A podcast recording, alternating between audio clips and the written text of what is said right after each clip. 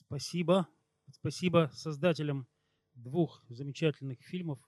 Спасибо всем, кто дал нам возможность это увидеть сегодня. Спасибо всем, кто пришел сегодня и находит в себе силы, несмотря на позднее время, оставаться. Ну что, у нас есть возможность обменяться впечатлениями от этих двух фильмов. И так, где наши гости? Дмитрий пожалуйста, поднимайтесь. Да, да, да, да. Так, ну и мы рассчитываем, что это будет не только вот беседа нескольких человек здесь на сцене, но что вы активно тоже будете в этом участвовать. Ведь наверняка же есть, да. Сейчас, да, да, сейчас будет микрофон. Один микрофон у нас, другой микрофон у вас. Так, у нас есть микрофон, да? Да. Да, вы поднимали первую руку. Я к вам подойду с микрофоном. Ну что, может быть, мы начнем вот с только что посмотренного фильма, да, еще свежие сказать, впечатления. Ну, можно, можно сразу два, потому что потом не дадут. Да-да, пожалуйста. Я, во-первых, хотела представить Татьяна Алексея Геннадьевича. Вы плохо его представили. Это у нас председатель нашего межрегионального совета э, по развитию музейно-мемориального комплекса памяти жертв политических репрессий. Именно вот главный человек, который у нас этим занимается, это вот Алексей Геннадьевич. Он у нас ходит в одиночный пикет около Ленина 17. Он инициировал установку таблички на этом здании, там, где тысячи людей пытали и убивали бессудно. Вот. Ну, а я, как зритель, э, ну, во-первых, по первому фильму хочу сказать, что, во-первых, возобновилась в моей памяти, мне было 20 лет, когда умер Брежнев. И вот эти все вот дикторские разговоры один в один, вот, вот, вот как будто это было вчера, 40 лет прошло. И, конечно, маразма такого не было до такой степени уже, но все равно кто-то плакал, кто-то думал, как это будет. И вот изо дня в день состояние здоровья, вот этими голосами, все вот это телевизор. Мы можем, могли уже выключить, могли уже заняться чем-то другим, уже все равно полегче было. Не дай бог, чтобы снова так вот было, конечно. Ну а второй фильм, конечно, замечательный. Этот человек Спасибо. удивительный. И ваша вот эта природа, ваши эти насекомые, вот эта водичка, эти контрасты, вот эта разбитая бутылка, да, вот эта женщина – колонка не работающая, тут такая прекрасная вода. То есть контраст и людей, и э, мыслей, и поступков. И этот человек замечательный. Спасибо вам большое, что показываете, что такие люди есть. Спасибо, Спасибо. вам. Пожалуйста, может быть, вам? Да. Ну, вы знаете, я уже, да, мне трудно смотреть этот фильм. Я его много раз уже, конечно, пересматривал и в процессе работы, и там, озвучки, потом на наших показах. Ну, смотрю каждый раз действительно какой-то... У меня у самого много вопросов, э, как, как, э, что, что происходит, почему до сих пор нам так трудно принять эту память, почему в тех местах, где, ну вот э, ваш пример, да, где, ну, по всей логике должна быть памятная доска. Вот, идет сопротивление. Конечно, таких мест там в одной Москве десятки, если не сотни, где там сажали, расстреливали. Во всех, э, почти во всех монастырях были концлагеря. Не повесишь везде, но хоть где-то, хоть как-то. Ну, к сожалению, кроме Славянского камня почти ничего нет. Ну, понятно, есть Бутовский полигон, есть коммунарка, то есть это все такие вот исключения. И это не дело не в государственной политике, а дело вот в том, что очень тяжело людям это видеть, рядом с этим находиться, вот какое-то действительно вытеснение. Ну, я вот в этом фильме мы попытались разобраться, что, ну, я думаю, что нам надо говорить о смысле того огромного вопроса, который поставил в своем фильме Сергей Лазницын. Это, конечно, невероятный эксперимент, что после его эпического фильма, одного из лучших кино, кинодокументалистов мира, показали наш фильм, в общем-то, дебютный и для меня. Я никогда не занимался документальным кино и для молодых режиссеров. Там у нас был, конечно, опытный очень художественный руководитель, заслуженный, но дело там не в этом. Но в чем в чем вопрос заданный Лазнице? Вот мне бы хотелось спросить э, Дмитрия. Ответ в чем? О, ну, если бы я знал ответ. Но я думаю, что как раз вот очень интересное сочетание двух фильмов. А, и первый фильм, с моей точки зрения, он создает новое понимание реальности. То есть нас а, накормили чистой документалистикой без интерпретации. Единственное, где автор себе позволил личное отношение выразить, это э, в последней песенке, да, «Спи, спи мой боровушек». А, а так это э, текст визуальный, который адресован информированному и грамотному человеку, который смотрит и знает, что за экраном происходило, который, ну, в конце там написано, сколько было репрессировано, кстати говоря, цифры, с моей точки зрения, не очень точны, но порядок все равно верный. А, так вот, это, это означает, что мы переходим в несколько иную фазу рационального понимания прошлого. Ведь действительно люди верили, и действительно шли миллионы людей и плакали, когда э, Сталин умер. И как это могло быть? Это ведь не какая-то пропаганда, вот что нам как бы массовку согнали, а сами шли. И вот именно это и надо было бы понять рационально. Это очень важно, потому что еще, мне кажется, пять лет назад у нас было ментальное противостояние, ну, как э, Юрий Михайлович Лотман, философ, говорил, э, бинарное восприятие. Или белое, или красное, ну, или черное, да? Или ты за Сталина, или ты за Гитлера. И это как раз знак мышления, грубо говоря, недоразвитого общества. А потому что в европейской культуре, тот же Лотман говорил, э, доминирует не бинарное восприятие, а тернарное. То есть вот и то, и то. Я ни в коей мере не хочу оправдывать товарища Сталина. Я хочу сказать, что мы должны осознать действительность такой, какой она есть. А действительность, как это не парадоксально, в значительной степени зависит от э, э, веры.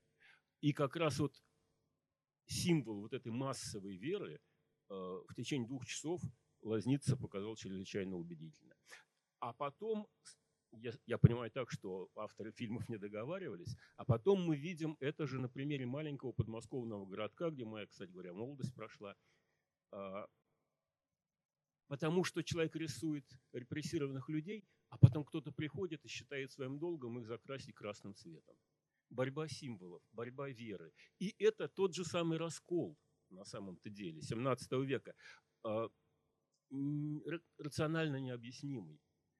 Я хочу две цитаты дать.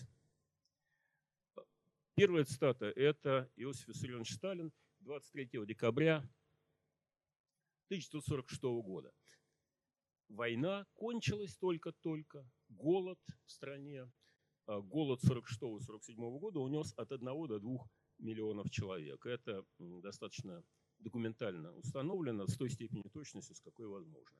В это время э, группа специалистов из Института Маркса и Энгельса Ленина э, готовит краткую автобиографию, не автобиографию, краткую биографию Иосифа Виссарионовича. И он встречается с этими э, авторами своей биографии, и один из участников этого синклита записывает его слова его слова, которые опубликованы в 17-м томе э, собрания течения Сталина, значит, 23 декабря 1946 года. Э, это записал Василий Мочалов, который был сотрудником этого самого института Маркса, Энгельса Ленина и участвовал в составлении краткой биографии. Вот что говорил товарищ Сталин в узком кругу. Марксизм – это религия класса. С марксизмом имей одновременно дело с классами, с массой. Мы – ленинцы. То, что мы пишем для себя, это обязательно для народа. Это для него есть символ веры. То есть он прекрасно понимал, как надо построить вот эту пиар-компанию, чтобы сконсолидировать веру и замкнуть ее на себя. Он это делал осознанно. Конечно, он не сказал бы этого с трибуны, потому что марксизм боролся с религией, но Сталин прекрасно понимал, что он создает новую альтернативную религию. Поэтому он так старательно вытравливал э, попов и священников, потому что они были для него конкуренты в борьбе за влияние на э, широкие трудящиеся массы. А конкуренцию он не терпел ни в каком виде. Теперь второе высказывание. Это из четырехтомника Никиты Сергеевича Хрущева, э, который, конечно, в Советском Союзе э, не был издан, наоборот, назывался «Происками врага», а был издан уже в 1989 году э, редакции газеты «Московские новости» в количестве трех тысяч экземпляров. И что парадоксально, эти 3000 экземпляров не разошлись. Они довольно долго лежали в редакции. Видимо, людей не интересует вот это воспоминание, потому что они Хрущева, видимо, не любят, а, ви, а любят товарища Сталина. Они верят в товарища Сталина. А товарищ Сталин, э, товарищ Хрущев пытался вести другую политику, рациональную, а, пытался объяснять, как оно было на самом деле, и разрушал веру. И, соответственно, общество разделилось, вот как в 17 веке, на тех, кто двумя перстами крестятся, это старообрядцы, и тех, кто тремя перстами. И вот этих троеперстников обвиняли в том, что они крестятся кукишем и так далее. А двоеперстники шли на костер, их жгли э, в молельных домах, погибая за свою веру. Я думаю, что сталинцы искренне, простите, я не слышу, простите, пожалуйста. Так, продолжайте. Сейчас я закончу. Вы продолжайте, а мы попросим, а у нас есть микрофон, вы потом поднимите руку, я ему Вам передам. дадим тоже слово обязательно. Так вот, значит, э, да, этот раскол, да, у нас будет еще долго, как и со староверами с, э, и э, новокрещенными, конфликт. Я думаю, никуда мы от этого не уйдем. А надо, мне кажется, надо давать право, признавать право высказываться и тем верующим, и другим. Сталинская вера – это элемент архаичной, но культуры. Другой вопрос, значит, я хотел бы от этого сейчас перейти к более серьезным вещам. Вера есть вера. Вера выводит людей на похороны, вера заставляет их плакать, вера заставляет клясться. И когда ты смотришь на этих людей, ты, и они говорят, что Сталин наша единственная радость, наша единственная надежда, это правда, потому что других-то радостей не было. Но кроме веры есть еще объективная действительность.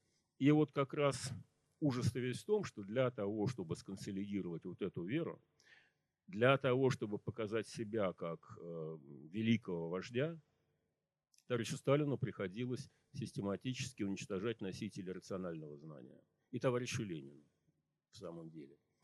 А, и в результате мыслящий класс э, России был уничтожен, и вся Россия была опущена до очень примитивного уровня. И сейчас, в общем-то, среди сталинистов шибко умных людей не найдешь. Но они искренне веруют. А, а то, что для того, чтобы создать вот этот культ, для того, чтобы создать себя как великого вождя, товарищу Сталину приходилось, во-первых, а, фальсифицировать свои подвиги. Значительная часть того, что сталинисты нам рассказывают о прошлом, и даже то, что мы сами знаем, это есть осознанный, циничный фальсификат. А ужас весь в том заключается, что для того, чтобы этот фальсификат поддерживать, надо было расстреливать там, старых большевиков или, скажем, руководителей Центрального управления народного хозяйственного учета, которые не те цифры давали, неправильные. И их расстреливали, пока, наконец, из пяти руководителей Центрального управления народного хозяйственного учета в 30-х годах расстреляли пятеро. И только шестой нарисовал правильные результаты переписи. Ну и по другим показателям тоже все это было. Так вот я хочу сказать, что для того, чтобы создать эту невероятно могучую веру, приходилось фальсифицировать реальность, а под прикрытием этой самой невероятной веры мы получили разрушенное социальное пространство и даже этого не сознаем. Потому что, ну, я просто приведу пару элементарных примеров. А, я пытался найти метрику сталинских достижений в индустриализации. Потому что на 18-м съезде он говорит, что мы в 9 раз увеличили промышленное производство. Конечно, это вранье. Но очень трудно его схватить за руку, потому что все цифры, на которых он э, опирается, они просто не опубликованы. Я взял в качестве меры э, строительство железных дорог, магистральных путей, как э, так сказать, выражение э, индустриализации, которое невозможно фальсифицировать. Железная дорога или есть, или нет. И оказалось, что в среднем в замечательные сталинские времена строительство железных дорог шло примерно в три раза медленнее, чем при царе. Это вот э, то, что называется эффективный менеджмент. Получается так, что мы получили от прошлого не только могучую веру, но и очень архаичную, которая, кстати говоря, вера-то была тоже архаичная. Она гораздо примитивнее христианства в любой его версии.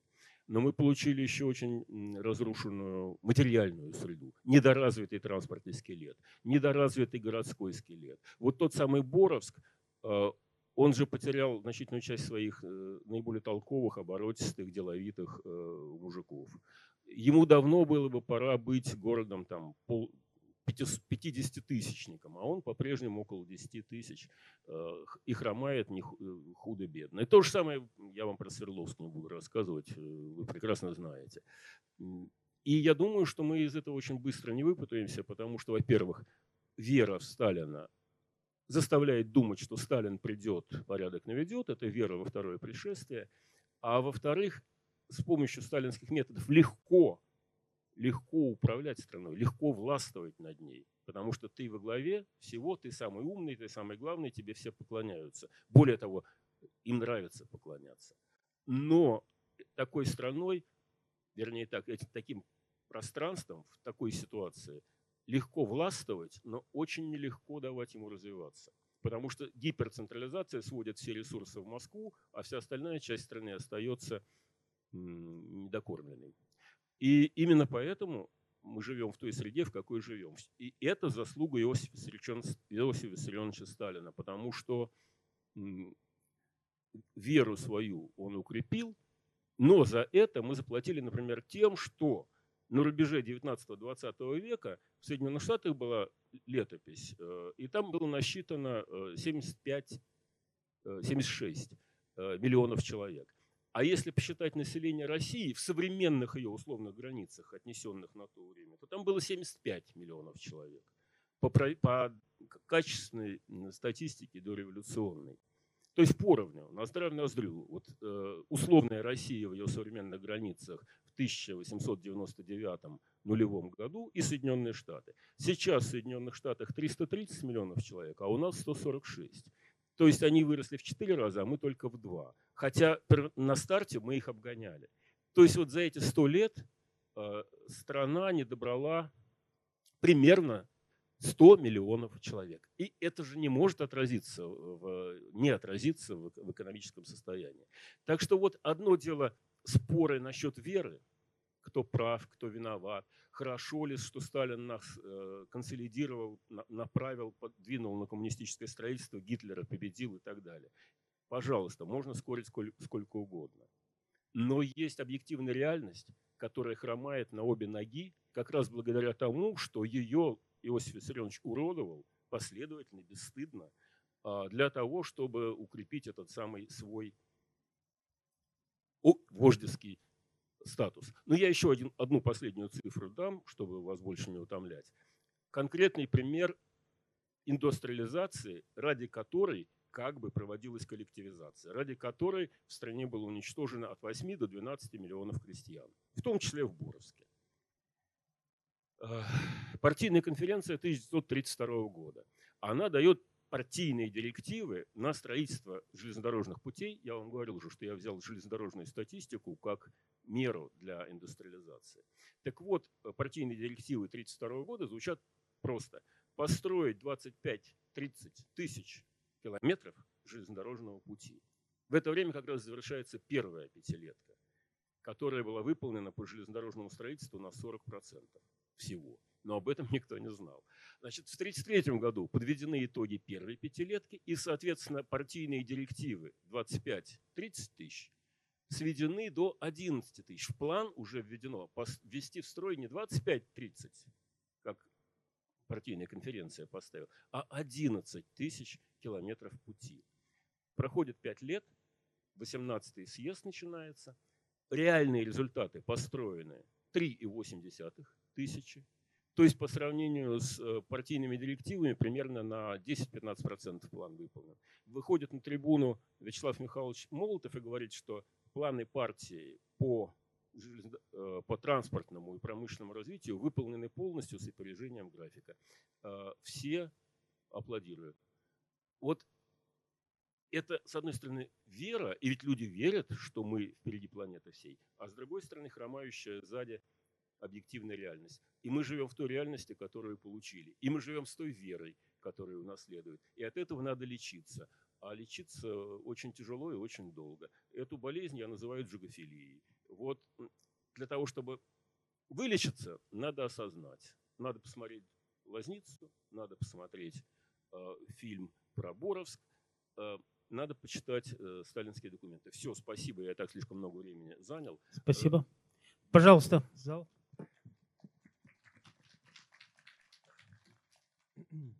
Извините, а, вы, говорят, гость тут, но я вас не приглашал, поэтому я буду, так сказать, говорить без всяких а, вы слишком немножко многословны. Э, давайте повторять лекции ваши. Давайте, давайте, не надо давайте. Было. А, я отношусь, может, скорее какой, как вы называете, джогофилы там и, и так далее. А, вот я прослушал, ну, кстати, полезно прослушать вашу снова вот эту многословную речь, э, возражать, ну, я буквально могу куда угодно тыкать, и, так сказать, я вот даже, ну, я, а, да нет, уж извините, ваши, ваши гости. А, значит, значит, значит, значит. Ну, начнем вот с, э, этот, со второго фильма. Э, этот господин, э, художник, вот ближе к концу, говорил, я, говорит, вышел на пенсию в 60 лет. А он не знает, благодаря кому он, для мужчин пенсия в 60 лет. Так он бы отказался, если он, так, он такой антисоветчик. Я за, за то, чтобы люди были честными с собой. Вот был в начале 20 э, века такой рабат, честность с собой. А, если уж ты антисоветчик такой жесткий, ну так ты выходи как где-нибудь в Америке и так далее. Ну, я сразу... Америка. Э, вы не подскажете, вы многими вопросами занимаетесь, там, историей, географией. Ваша диссертация там ледникам посвящена, там, вы как у нас этот, знаете, реинкарнация э, стрелки от слографа известные я так понял. Так вот, подскажите, пожалуйста, я, я помню в детской энциклопедии э, э, советской, я помню, была карта, сколько раз э, морская пехота Соединенных Штатов вторгалась во все страны Латинской Америки, от Мексики до Аргентины для того, чтобы свергнуть, свергнуть какое-то правительство неугодное. Вы знаете, это, это ваш вопрос не по нашей сегодняшней теме, к сожалению. У вас по теме нашей есть что сказать? Знакомое, знакомое возражение. Все так, по... извините, я как ведущий просто вас лишу Из... слова, если Изв... вы будете извините, заниматься демагогией. Извините, все. А почему-то почему выступавший говорил о Соединенных Штатах. Я вам говорю, я вам говорю, почему в Соединенных Штатах выросло население. А по Соединенные Штаты грабят весь мир. Вам не говорят, а Советский Союз не грабил. По, по, по поводу, так, секундочку, по поводу, секундочку, секундочку, меня просят по, по, по фильму. Пожалуйста, возвращаясь к фильму. А, ну, во-первых, мне понравился, первый фильм мне понравился. А, замечательный. Ци, цифры, да. Цифры, вот там приведены 27 миллионов. Замечательно. Опять же, все познается в сравнении. Мне тут же, я вспомнил э, данные ООН э, за два столетия работорговли 120 миллионов африканцев было посажено на шхуны работорговцев из Африки и отправлено э, в страны Латинской, Южной Америки и Северной Америки. До плантации достигло только 10 миллионов. Остальные 110 миллионов э, погибли от зверских условий транспортировки. За каждой шхуной работорговцев, английской, португальской, французской, э, следовала стая акул. Непрерывно тела выбрасывали. Я к тому, что возвращаемся ко второму фильму «Репрессии». Простите, а в 30-е годы 20 века во в остальном-то мире э, чем занимались? Розы выращивали? Маленький пример. Республика, в 30-е годы 20 века Республика Никарагуа. Диктатор Самоса Старший. Это по поводу которого возникла известная погудка «Сукин сын, да он наш сукин сын». У этого э, э, все познается, девочки, все познается в сравнении. Еще раз. Ну, это был не вопрос, наверное, это было возражение к, нашим, е- к, на, к, нашей логике, ну, к нашим цифрам. Сейчас, сейчас, секунду, сейчас, сейчас, вы бы так вот, э, товарищи немножко ограничили. Ну и мое мнение, почему эти два фильма, они взаимосвязаны, вот так вот, чем они, чем они взаимосвязаны? Вот я, кстати, художник там малоизвестный, я посмотрел, э, погуглил, кто такой, ну, сюрприз-сюрприз, э, сведения о нем на сайте радиостанции «Свобода». Э, и вот там его высказывания по поводу, э, в том числе репрессировали, кого репрессировали и так далее. А, ему очень не нравилось, что э, да, ему понравилось, что когда гитлеровские оккупанты пришли в Боровск, они, как он говорит, установили демократию, то есть позволили народу избирать старост в деревнях и районах. А, а потом пришла, Красная Армия, и как бы этих старост репрессировали. Ну, тут я могу ответить вам? Да? Пожалуйста. Ну, э, вы знаете, э, действительно, есть люди, которые ненавидят Овчинникова, борются с ним. В частности, они запустили ролик э, в Ютубе, что, где приписали вот этим так называемым пособникам те преступления, которых они не совершали. Вот.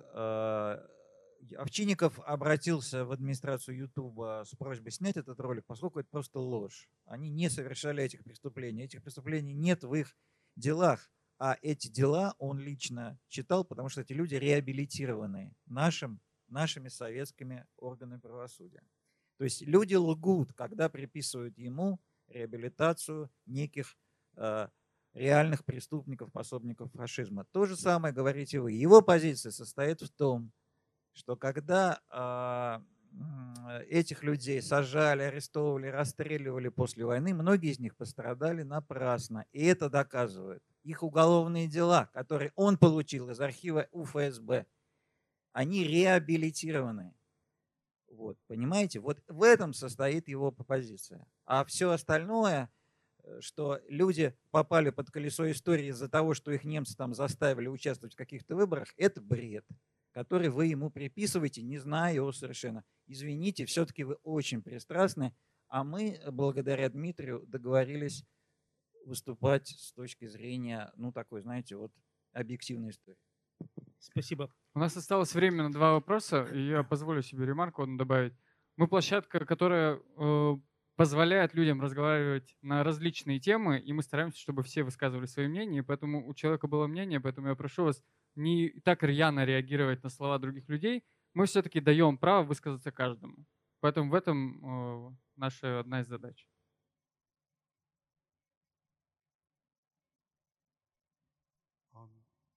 Раз-раз, слышно?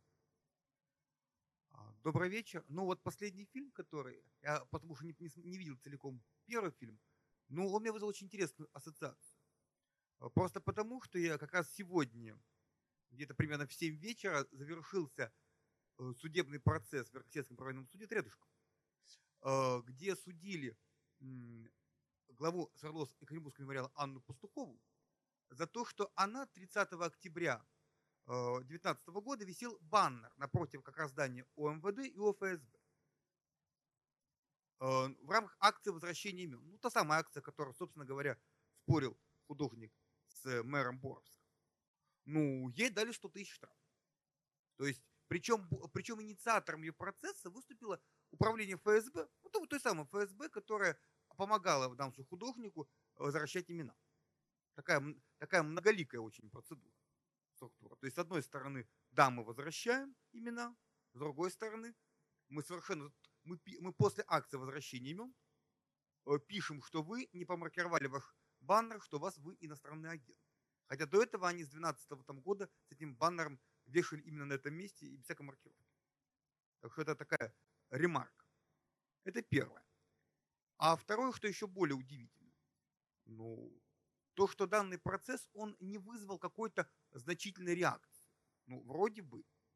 Было ожидаемо, что в суд придет полным-полно народ. В э, суд пришло э, три человека. То есть, и это опять-таки показывает еще один маркер что вот те слова о расколе общества, которые звучали у нас в данном случае в фильме, устами мэра Боровска Климова, э, который, кстати, заметьте, протокол, не, он не указывает, полиция ставит них протокол. У нас бы еще и указали. А слушайте, давайте не будем. Э, так вот, э, это, так это первый момент.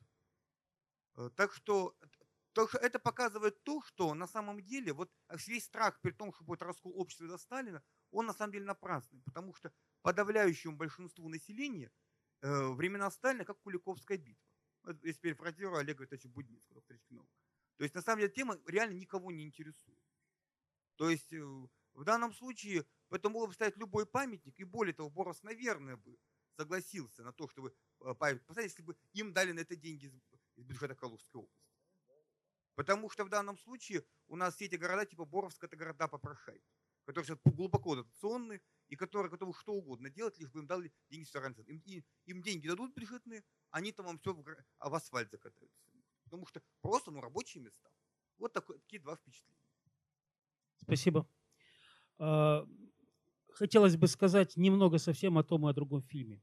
Фильмы очень разные. Первый фильм, он скорее такого эпического настроя, а второй э, лирический. И вот во втором фильме, мне кажется, что самое главное? Это герой.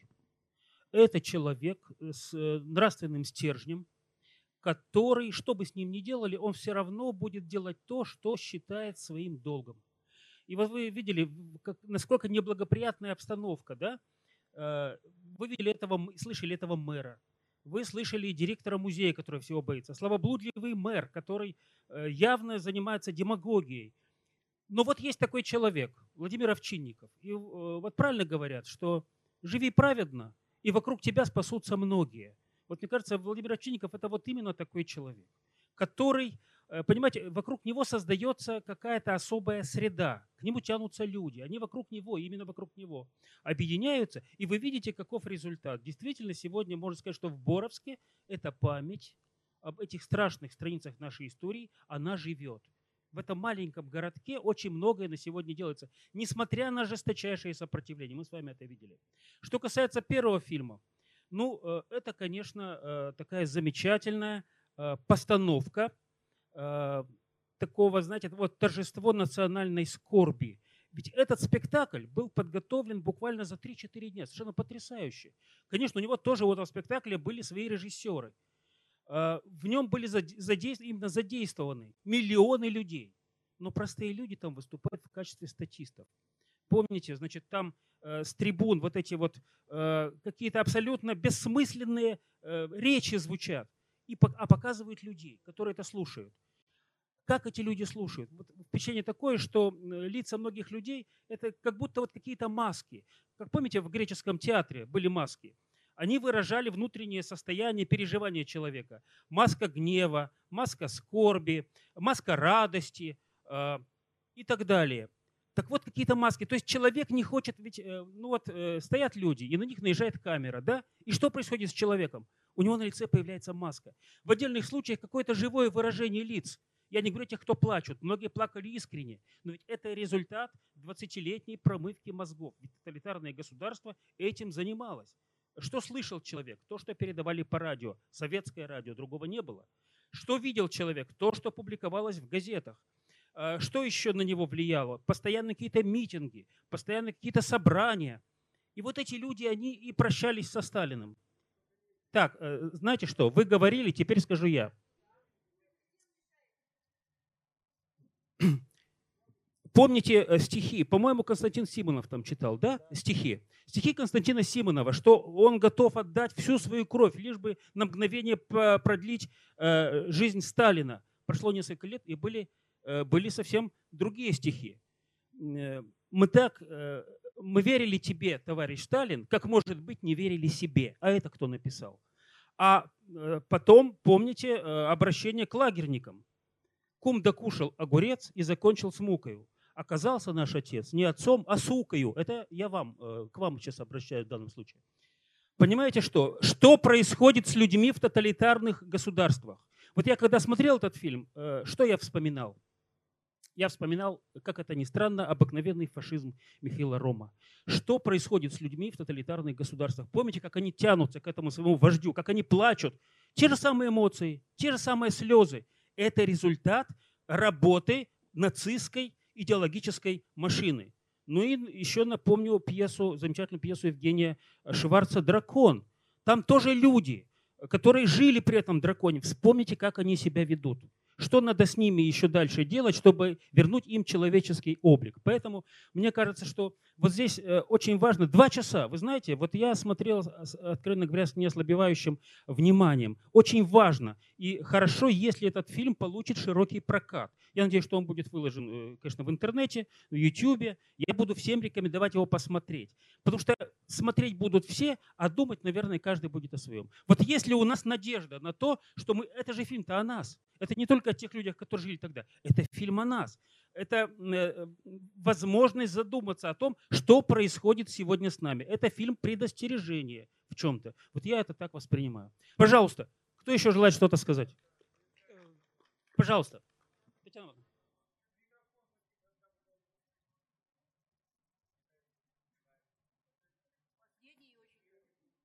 Меня зовут Сурев Татьяна Ивановна. Я заместитель председателя Ассоциации областной жертв политических репрессий.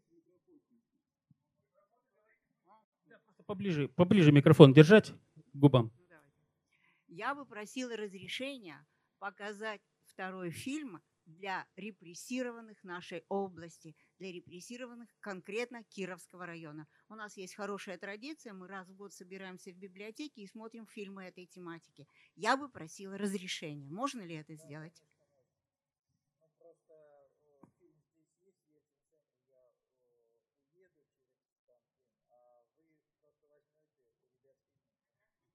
Спасибо. Так, еще можно э, небольшой вопрос? Да? Если коротко. Да, а я пока иду с микрофоном, скажу, что фильм выходит в прокат, и мы его покажем еще три раза, поэтому если кому-то интересно, смотрите расписание на сайте.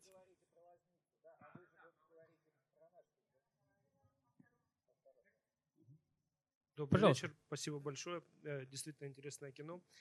Э, первое кино, я, наверное, ну, свои впечатления так быстро в двух словах мне кажется, это ну, фильм не про Сталина, а в целом там, про Хеопса, там, про Гитлера, неважно, про любого другого диктатора. Это просто со времен вот, э, библейских времен, там, любого взять, там, персидского царя, там, Дария, которому поклонялись и так далее. Как бы вот именно такое впечатление у меня, вот, ну, такой исторический ряд, скажем так, ну, прошел как бы далеко вперед. Жизнь человеческая, вот, обычного человека никогда при них не ценилась, и, ну, к сожалению, она, наверное, и дальше вот если история будет так идти, цениться, наверное, ну, не особо будет. Хотя, конечно, благодаря таким людям, как Овчинников, которые э, говорят о том, что жизнь человека ценна, э, заостряют на этом, ну, конечно, то, что он и делает, как бы показывает, э, что э, нужно ценить имена тех, кто погибли, и как раз вот Дмитрий говорит о рациональности, о того, что на действия Сталина нужно смотреть с двух сторон, как с хорошей, так и с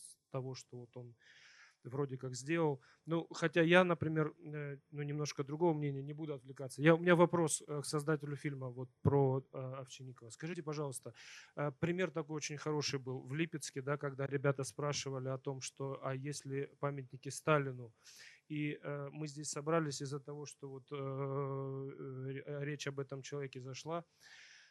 И когда спросили, а есть ли памятник Сталина э, рядом с памятником Сталина в вашем городе, да, или как-то так вроде как было, да, и люди даже не знали о том, что э, этот память, э, памятник есть этому человеку. Так вот у меня вопрос, скажите, пожалуйста, вот представьте, насколько насколько безразличен человек э, к тому, что было там в его истории, э, насколько этот человек повлиял на всю историю, там, современную историю России. Я имею в виду Сталин. Да? Я не думаю, что он что-то будет делить.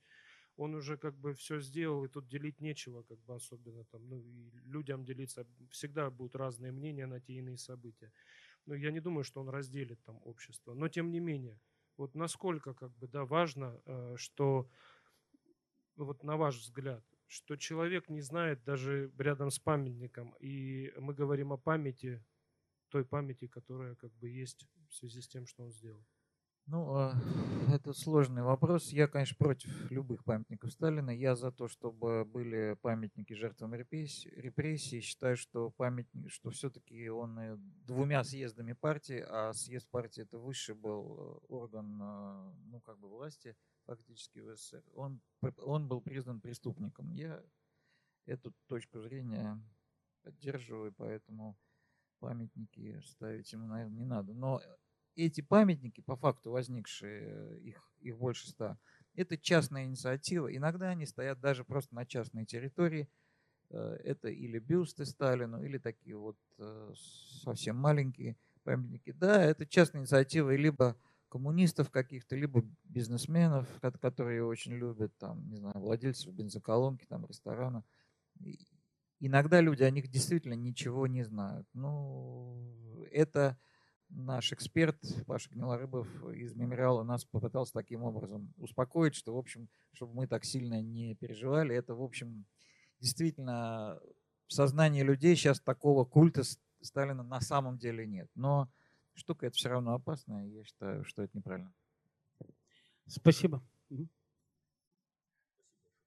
А, вот э, я абсолютно понимаю эту логику и даже ее поддерживаю, но у меня есть другая, которая наверняка не выдержит, не вызовет удовольствия у вас. Мне кажется, что если есть секта большая, пусть поставит себе культ, э, болвана и ему поклоняются.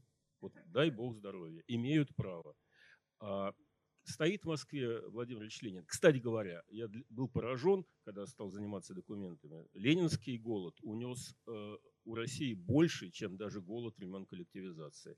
Гражданская война э, и после, последующие события унесли 10-13 миллионов, а сталинский коллективизационный голод, э, ну, 8-12, вот так вот. То есть Ильич был покруче, на самом деле. Просто, опять же, в нашем восприятии он там добрый дедушка, а Иосиф Виссарионович вот такой вот кровавый. Все зависит от восприятия. Так вот, мне кажется, что Ленин стоит, есть не просит, на людей не бросается.